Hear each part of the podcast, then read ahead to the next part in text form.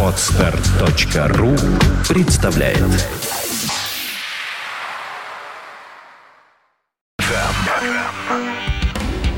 Airbag. Безопасность на дорогах, подготовка водителей, правовые акты и нормы. Добрый день. Вы слушаете радио Фонтанка FM. В эфире программа «Airbag». Программа выходит при поддержке учебного центра «Нева Класс». Подготовка водителей по современным технологиям доступна, качественно, открыто. И в студии автор и ведущей программы Дмитрий Попов. Здравствуйте, Дмитрий. Здрасте.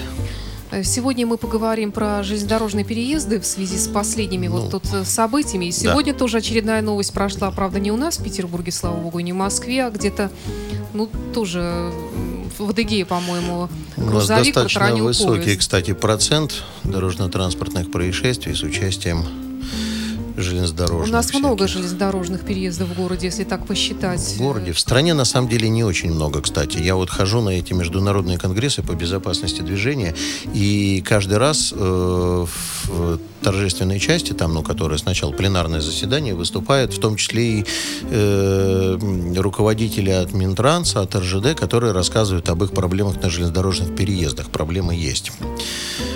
Хотел сначала э, небольшую пред, предпрограммную политическую не могу молчать. В прошлый раз мне понравилось, что э, передо мной шел разговор, перед моей программой шел разговор про ситуацию в Сирии. И я сейчас по всем новостным каналам прошла информация о том, что Барак Обама хочет встретиться, значит, с руко- Петербургскими гей-активистами. с гей-активистами А они хочет еще пока не встретиться. знают, хотят они Ну, мы им встретиться сейчас сообщим.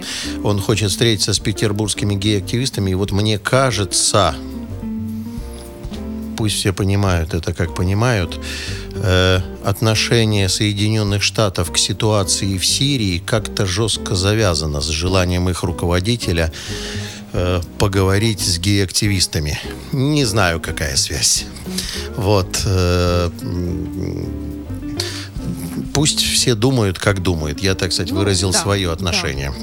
Хорошо, А, давайте. Потом в конце мы еще, у меня еще есть к ЖД-переездам одна новостная штука, мы ее потом протолкнем. А сначала все-таки по ситуации, связанной с этим замечательным, в кавычках, страшным, трагическим э, дорожно-транспортным происшествием. Напомните, пожалуйста, Значит, слушателям. 26 августа э, рано утром, без 15,7 утра, э, в населенном пункте Щербинка, это, по-моему, по- под Подольском, э, значит, на э, железнодорожных путях, это Серп- Серпухов-Нахабин, э, произошло страшное дорожно-транспортное происшествие. Электропоезд, э, подъезжая к платформе, врезался в автомобиль «Шевроле», который в этот момент пересекал железнодорожный переезд, протащил этот автомобиль «Шевроле» более 200 метров.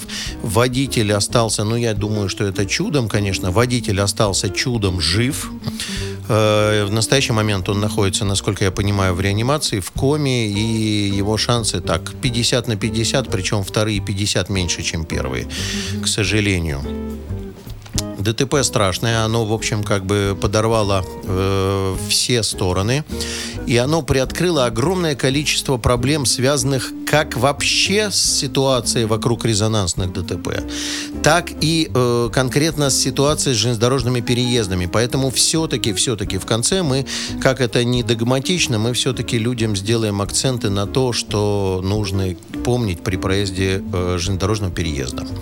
Какие проблемы высветились? Проблема номер один касалась э, того, что совершавшие аварийно-спасательные работы представители МЧС при проведении этих аварийных спасательных работ один, один из представителей, фамилию называть не буду, буду все-таки, так сказать, деликатен в отношении, я не считаю его сурово виновным в том, что вот он сделал такие заявления. Э, он э, допустил э, в средства массовой информации, выдал комментарий по поводу своего отношения или по поводу, в принципе, отношения к этому ДТП. Он сделал акцент на том, что, значит, водитель «Шевроле» виновен, совершил выезд на железнодорожный переезд и так далее, и так далее, и так далее.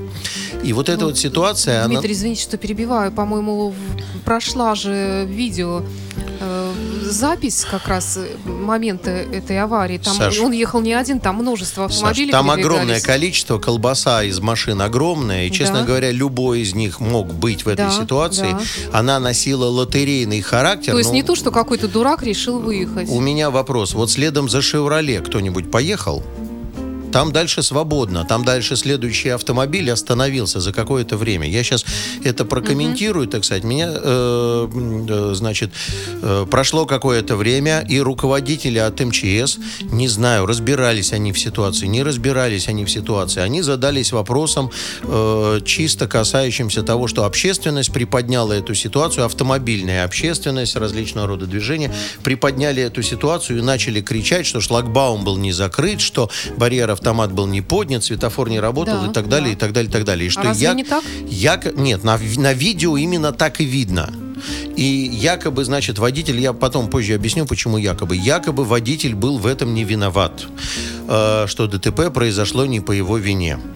Э, руководители от МЧС Москвы, Московской области поспешили тут же откреститься от заявлений своего коллеги, не разбираясь глубоко в ситуации, начали приносить извинения пострадавшему и всем, кто, значит, э, с ним завязан, э, за то, что, так сказать, комментарий представителя МЧС сделан был необоснованно скоропалительно.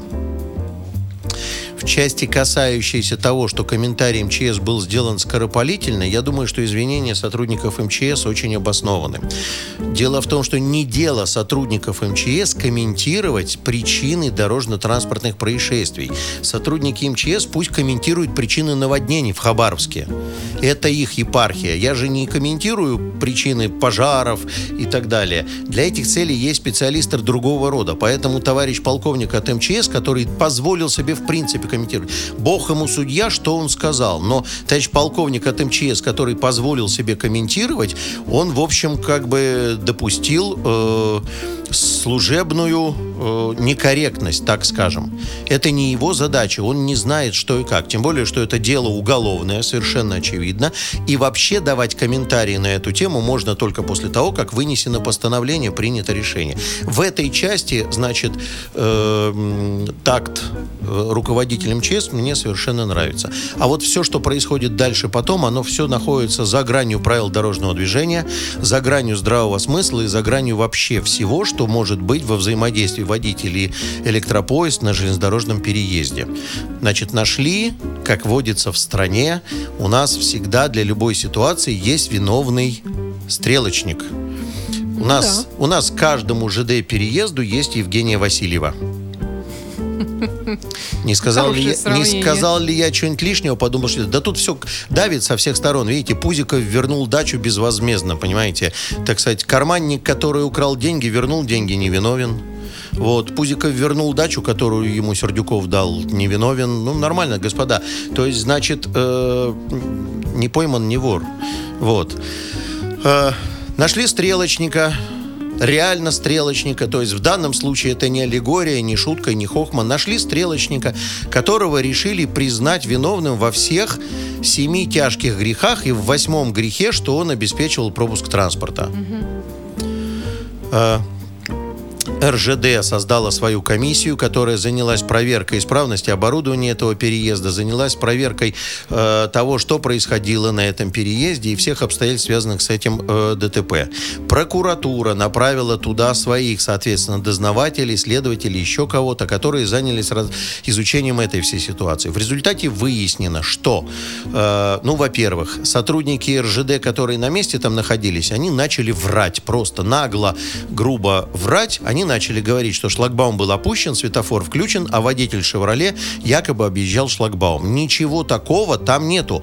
Они не знали, они когда врали, они не знали, что большой брат на них смотрит, и что с, с достаточно высокой точки, если кто видел, на э, камеру снимается ситуация на этом железнодорожном переезде. И там совершенно отчетливо видно, без дополнительных всяких средств, что шлагбаум поднят, светофор не работает, транспорт едет потоком, никто им не мешает. Явно нету этого вот Ничего нету, барьера да? автомата Барьера. нету, ничего нету.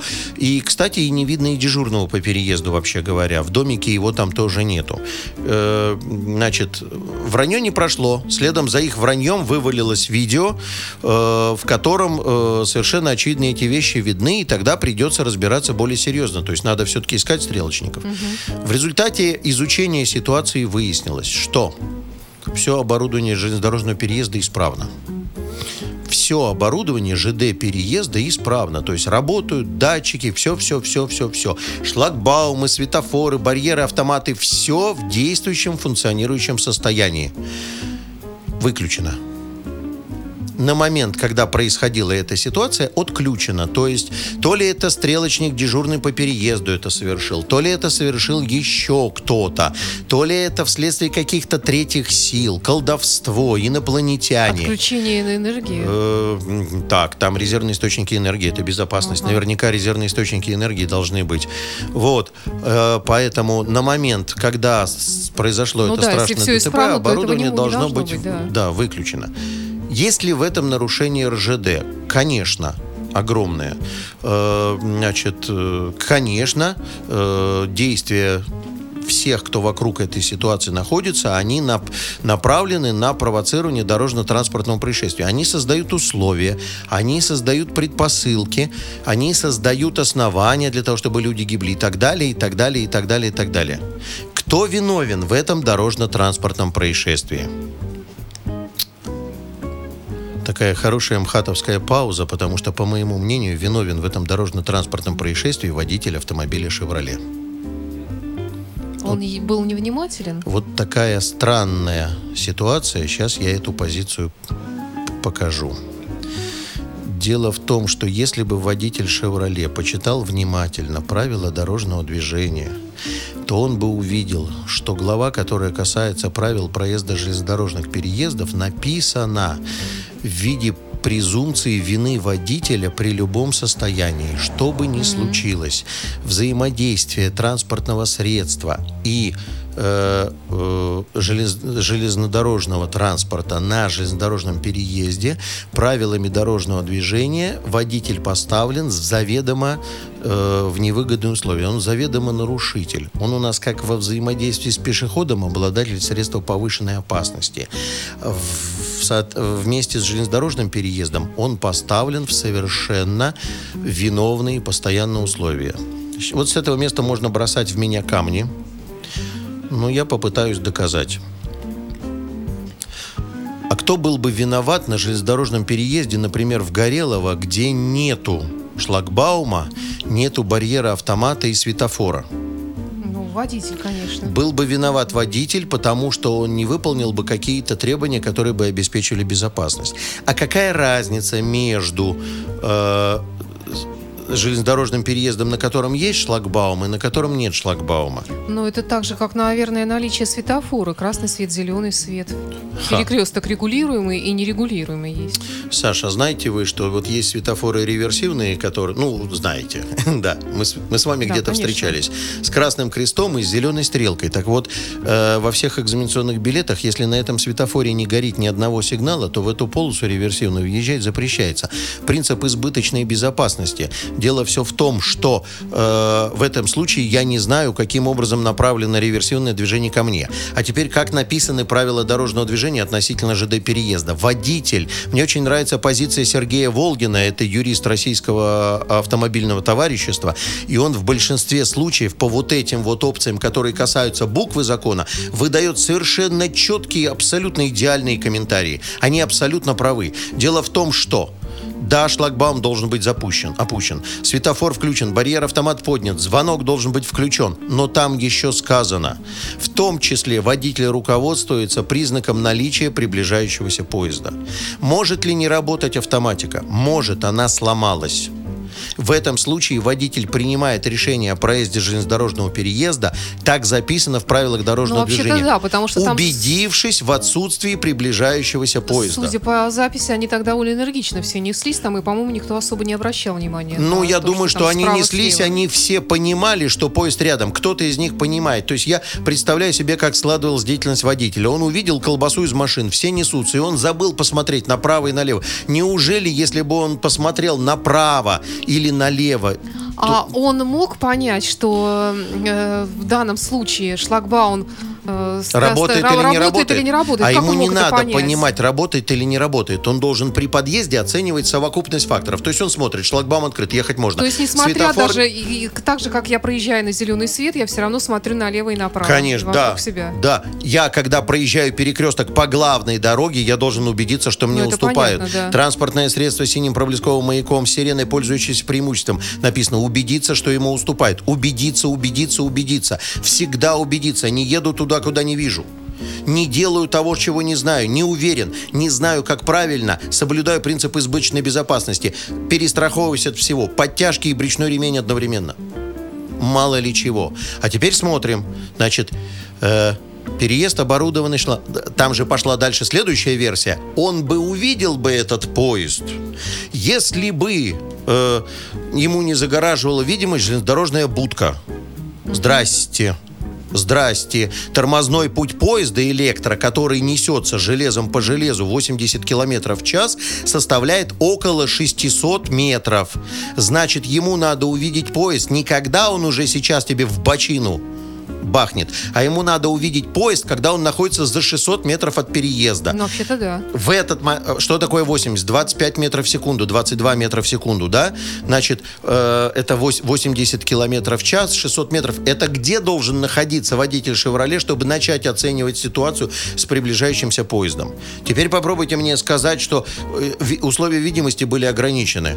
Опять здрасте. У нас правила заставляют оставлять свободными по 50 метров при подъезде. Запрещение стоянки вблизи железнодорожного переезда связано с желанием дать возможность за 50 метров до приближения к переезду увидеть приближающийся поезд. Если ты уже совсем не уверен, то будь любезен. Перед самыми рельсами тормозни, останись, посмотри туда, сюда. Ну что ж погибать-то так самому по собственной инициативе? Ну вот реально. И в этой связи вот все, кто сказали, да он вообще не виновен, да он. Это вот все, кто сказали, что он не виновен, это люди, которые по главной едут на огромной скорости, не глядя, уступают им или нет. Это люди, которые на зеленой глубоко убеждены, что еду на зеленый и все хорошо у меня в жизни.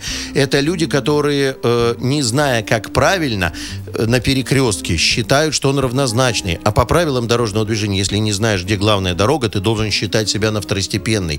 Ты всегда должен, когда не знаешь, считать себя ущемленным. И вот теперь скажите мне, ну да, РЖД посыпала пеплом голову, но виновник в этом событии, в этом дорожно-транспортном происшествии, с точки зрения правил дорожного движения, водитель «Шевроле», который, приближаясь к переезду, не оценил ситуацию. Что касается будки, при наличии шлагбаума останавливаться надо не менее чем за 5 метров. Если мы переместим, это полтора корпуса автомобиля его. Если мы переместим на видео, я специально сделал стоп-кадр сегодня, переместил полтора корпуса автомобиля. Приближающийся поезд, то есть место, где ему надо было бы остановиться при наличии приближающегося поезда, находится, когда он еще не вошел в зону будки этой железнодорожной. Таким образом, получается, что как ни крути, у нас начинается опять подтасовка, только чтобы... Это такая же история, как мы говорили с Ириной Доброжанской. Сейчас общественность у нас возмутилась, и мы все у нас пойдет в русло общественного гнева. Ну и чё? С какой целью вот это вот все? Зачем это направлено? И теперь мне нравится, значит, прокуратура провела проверку, выявила суровые нарушения и так далее, и так далее, и так далее. Ай, господа водители, железнодорожный переезд, место повышенной опасности. Въезжать на железнодорожный переезд можно только в том случае, если э, за ним не образовался затор, который помешает вам уехать. А это означает, вообще говоря, что перед ЖД-переездом, двигаясь в той колбасе машин, видели же, да? Да. Я должен был, я на занятиях это вам говорил, перед самим переездом остановиться, дождаться, когда впереди идущая машина уедет с переезда настолько, что я преодолею его, не останавливаясь на нем. Так или нет? Да. В правилах именно это и записано. Запрещается въезжать на переезд, за которым образовался затор, который помешает с него уехать. Значит, водитель «Шевроле» в колбасе, въехавший в колбасе за впереди, впереди едущим автомобилем, который тоже чудом не погиб, он нарушает правила. Он неправильно прочитал правила. Он ходил не в ту автошколу. Ему не рассказали, что перед переездом тормозни, дождись, когда тот, кто на рельсах уедет, едешь следующий. Я думаю, что еще тут сработал этот чертов стадный инстинкт, когда Ну, все стадо, несутся. стадо, да, там и на видео понесся, видно да. Стадо, и он решил тоже. Это так же, как вот движение потоком с превышенной Нет, и- скоростью. нет, о, да, да, да, со скоростью потока. А потом- ответственность-то у нас а- а индивидуальная? ответственность каждый платит из своего Да? кармана. Да, пой- поди, расскажи потом инспектору. Я тут, давайте весь поток оштрафуем. И вот начинается посыпание пепла. Мне непонятна позиция прокуратуры, которая... А могла РЖД, например, вообще устроить ремонтные работы на ЖД-переезде? Поставить плакат. э, Ведутся ремонтные работы на автоматике ЖД-переезда. Может такое быть? Может. И что теперь? Все будем бросаться под поезда? Нарушение в работе российских железных дорог в этом случае есть. Но виновник этого дорожно-транспортного происшествия, водитель замечательного белого автомобиля «Шевроле», по причине невыполнения огромного количества пунктов правил дорожного движения. Он сам бросился под этот поезд. Я, например, не бросаюсь под поезда. Я не люблю под поездом плохо. Там темно, Ну, нехорошо понятное дело, и, да. и вообще. Вот. Э, поэтому помните об этом. Не будьте э, невнимательными, не отдавайтесь в лапы с восторгом светофору и так далее, и так далее, и так И далее. стадному инстинкту. Да. Прежде чем мы сейчас скажем вопрос, небольшая ремарка по поводу одного все-таки законодательного. У нас все-таки правовые акты и нормы. На прошлой неделе э, ГИБДД передала в правительство на рассмотрение новый проект э, положения о порядке пос- постановления правительства о порядке выдачи водительских удостоверений. Мы про него как-то уже говорили э, в одной из реинкарнаций, по-моему, перед моим отъездом в отпуск. Потом, если что-то подтвердится, мы поговорим, потому что начался батл между ГИБДД и Минобром. Батл этот заключается в том, про что я говорил, надо или не надо передвигать экзамен на автодроме на пораньше. То есть надо ли делать, чтобы они сначала сдавали автодром в ГАИ, а потом э, выезжали в город. Так вот, совершенно обоснованно, спасибо чиновникам от Минобра, в кои-то веки, значит, они собрали голову в кучу и в данном случае не допустили неприятности. Они уже написали свое заключение, в котором указано, что это прямое нарушение 273 федерального закона, в котором сказано, что профессиональное обучение заканчивается единой итоговой аттестацией. То есть разрывать экзамены так, как хочет это сделать ГИБДД, нельзя. Хоть одни нашлись умные, хотя они в подчинении и у Ливанова. А теперь давайте вопрошайте. Airbag. Ну вот можно сначала лично я спрошу Да. по поводу Ну, вчерашней лично вообще, да. аварии да. на обводном канале, где э, водитель огромного грузовика стал виновником аварии 12 автомобилей. Побились, слава богу, никто не пострадал. Я, честно говоря, там что ну, произошло? шесть маш... э, В общем, э, на перекрестке он затормозил, и получилось, что все машины одна в другую. 12 штук. Шесть А из он, шел, подлежат- а он шел поперек. Нет, он шел то ли сзади, то ли, по-моему, сзади. У водителя приступ эпилепсии. Вот в чем дело произошло. У водителя А. грузовика. Ну, привет Шишкину и медкомиссии, которая Да, давала ему допуск, да. если он вообще проходил медкомиссию. Вряд ли. Нет, дело в, в чем? Мы, у нас я медицинскую справку представила, при- если бы это происходило, скажем, Ну на а трассе. что, Саш, приступ эпилепсии. У одного приступ невралгии, у него защемило м- межребрами, и он руль влево и пошел навстречку. Я уже говорил про то, что тяжелая авария с автомобилем, который вез мазут и автобус э, с детьми какой-то, когда Да. погорели. К несчастью, однофамилец мой, значит, у него э, следственные органы установили, что у него остановка сердца произошла за секунду до ДТП, то есть его уже и не было с нами. Это все вопросы к медкомиссиям, которые выдают справки. Понимаете? Наберите в Яндексе «Купить медицинскую справку» и будь здоров. Задайте вопрос водителям вокруг вас. Кто из них делал кардиограмму? Я про зрение не говорю. В городе 10% водителей дальтоников разъезжает.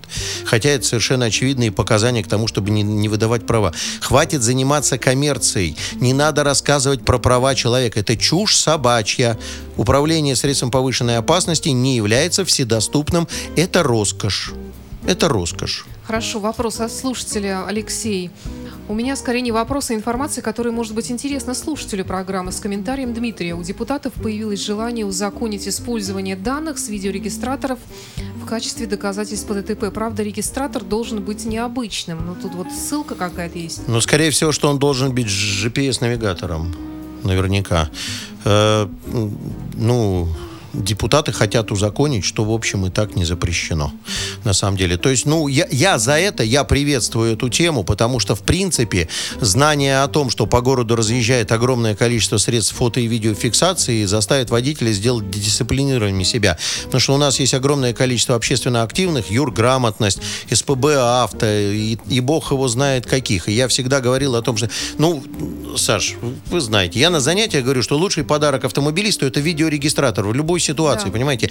Э, в любимой Хохляндии, про которую говорил, едешь, и если у тебя на лобовом стекле размещен видеорегистратор, то ты не интересен их милиционеру. Ему не интересно смотреть кино, он не любит этот вид искусства. Там на Украине они, они более предсказуемы. Они внимательно смотрят. Я налепил главным образом не для того, чтобы у меня там в процессе он немножко сбоил, я все равно еду с опущенным монитором для того, чтобы все видели, что бог его знает, у меня снимается. И, и честно говоря, так сказать, э, в одном месте инспектор проявил желание, поднял жезл, красиво постоял с жезлом, увидел, что на лобовом стекле видеорегистратор и убрал жезл. Почесался. Показал, какой у него красивый жезл, хохляцкий, и нам понравилось. Я за это.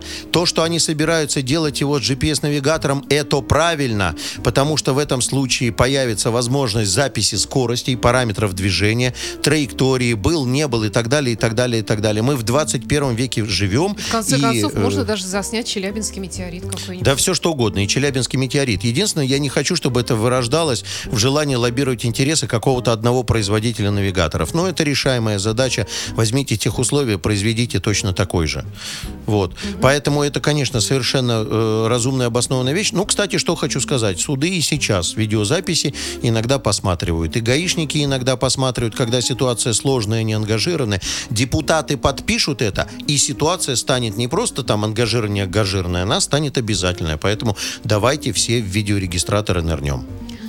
Это была программа Airbag. В студии был автор ведущей программы Дмитрий Попов. Программа выходит при поддержке учебного центра «Нева-класс». Подготовка водителей по современным технологиям доступна, качественно, открыто.